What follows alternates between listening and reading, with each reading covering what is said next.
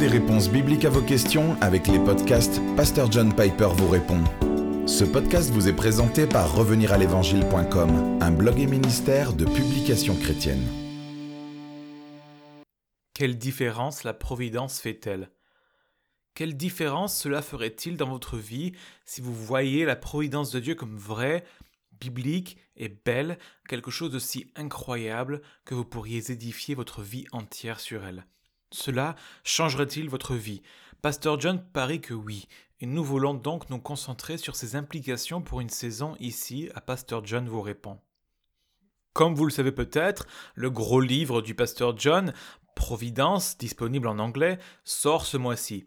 Il compte 700 pages et plus de 3000 citations bibliques. Au cours des prochaines semaines, nous voulons donc examiner l'importance pratique de cette doctrine nous voulons vous montrer comment certains des points les plus importants et les plus facilement applicables à nos vies de celles-ci sont pertinents au sein de nos vies chargées.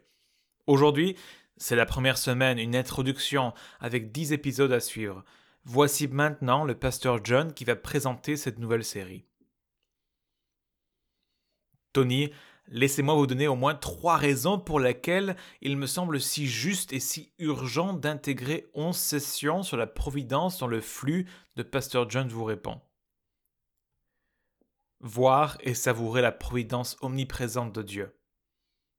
Tout d'abord, ce qui se trouve dans ce livre sur la providence et dans ces épisodes est le fondement de toutes les réponses que je donne dans ce programme. Si les gens comprennent ce que j'entends par la providence de Dieu et ses bienfaits, cela informera et approfondira chaque réponse qu'ils entendront dans ce podcast. C'est la raison numéro 1.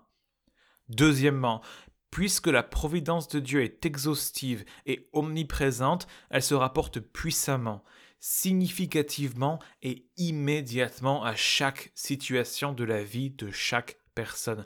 Rien n'est en dehors de la providence de Dieu.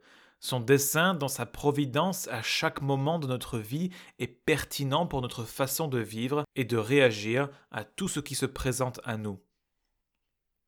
La raison suivante est une bonne raison supplémentaire pour laquelle il semble si approprié de mettre la série ici. Je veux vraiment que nos auditeurs aient ce livre sur leur étagère comme un ouvrage de référence pour une centaine de sujets dans leur vie et leur ministère. Je sais, et tu sais, Tony, que la plupart des gens ne lisent pas des livres de 700 pages, mais ils les mettent sur leurs étagères s'ils ont 3000 références bibliques dans l'index, qui leur permettent de trouver le sujet dont ils s'occupent et de voir comment la providence de Dieu s'y rattache. Je désire ardemment que nos auditeurs, nos auditeurs en particulier, est accès à ces milliers de passages de l'Écriture qui mettent la providence de Dieu en rapport avec leur vie. Alors Tony, j'aime cette famille d'auditeurs de Pasteur Jeune vous répond, et je ne pousserai pas la providence de Dieu dans notre flux ordinaire de questions-réponses si je ne pensais pas que cela valait vraiment la peine. Quelqu'un m'a demandé combien de temps il m'avait fallu pour écrire le livre sur la providence et j'ai répondu Oh, environ 50 ans. Bien sûr, ce que je voulais dire, c'est que ce livre est l'aboutissement ou la pierre angulaire de toutes les choses les plus importantes que j'ai jamais découvertes sur Dieu, ses voies et ses objectifs dans la Bible. Ce livre est la déclaration la plus complète des choses de l'Écriture que je considère comme les plus importantes en matière d'adoration, de vie et de mort.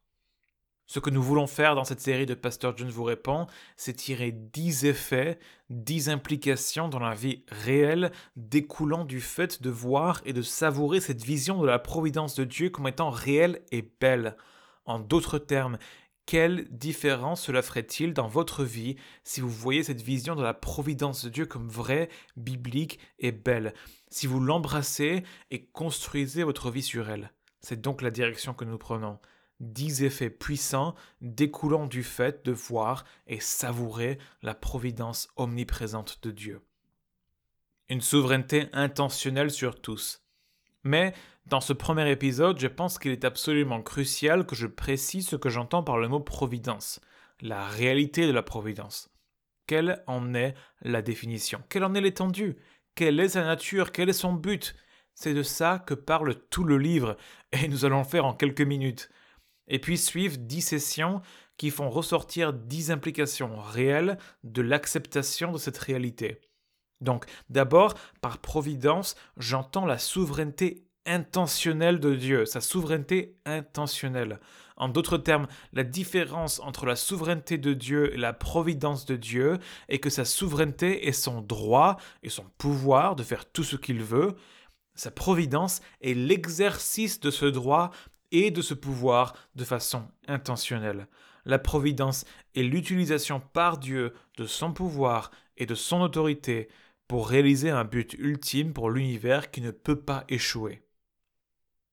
Quelle est la portée de la providence de Dieu? Quelle est donc l'étendue de sa providence? Quelle est sa portée? Quel est son niveau de détail? Que comprend-elle? Ma réponse, tirée de l'Écriture, est que la providence de Dieu est omniprésente et exhaustive. Il n'y a rien, rien dans l'univers qui se trouve en dehors de la gouvernance méticuleuse et infiniment étendue de Dieu. Dans Éphésiens 1, 11, Paul fait référence au Dieu qui prédestine comme étant celui qui met tout en œuvre conformément aux décisions de sa volonté. Le point culminant du livre de Job dit Je reconnais que tout est possible pour toi et que rien ne peut s'opposer à tes projets. Job 42.2.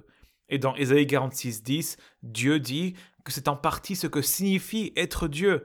Mon projet se réalisera et je mettrai en œuvre tout ce que je désire. Il gouverne donc toutes choses. La totalité de son projet s'accomplit.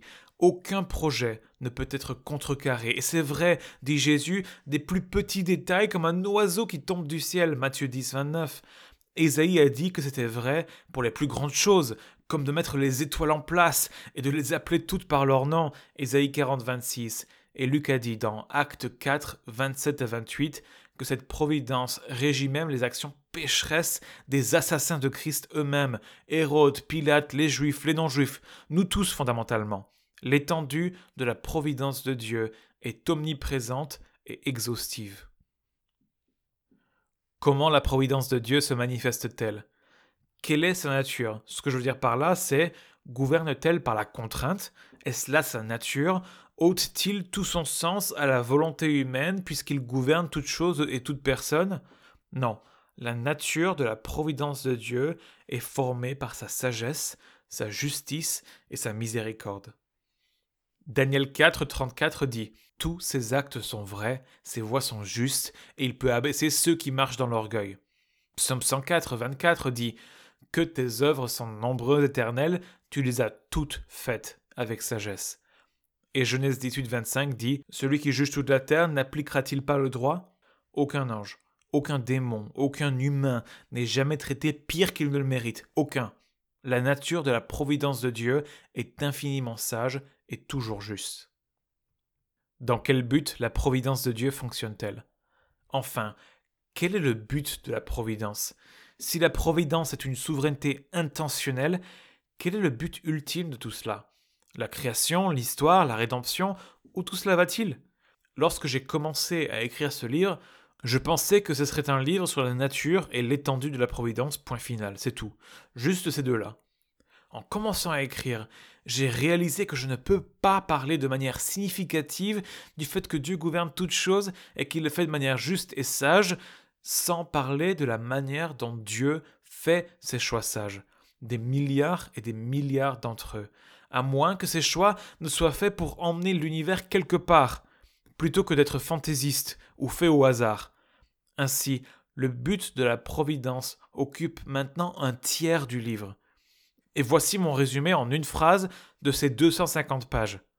Le but ultime de la providence de Dieu est de glorifier sa grâce dans la beauté spirituelle, morale et corporelle de l'épouse de Christ, indigne et achetée par son sang, l'Église, la rachetée de tous les âges, alors qu'elle jouit, reflète et magnifie ainsi sa grandeur, sa beauté et sa valeur au-dessus de tout dans les nouveaux cieux et sur la nouvelle terre.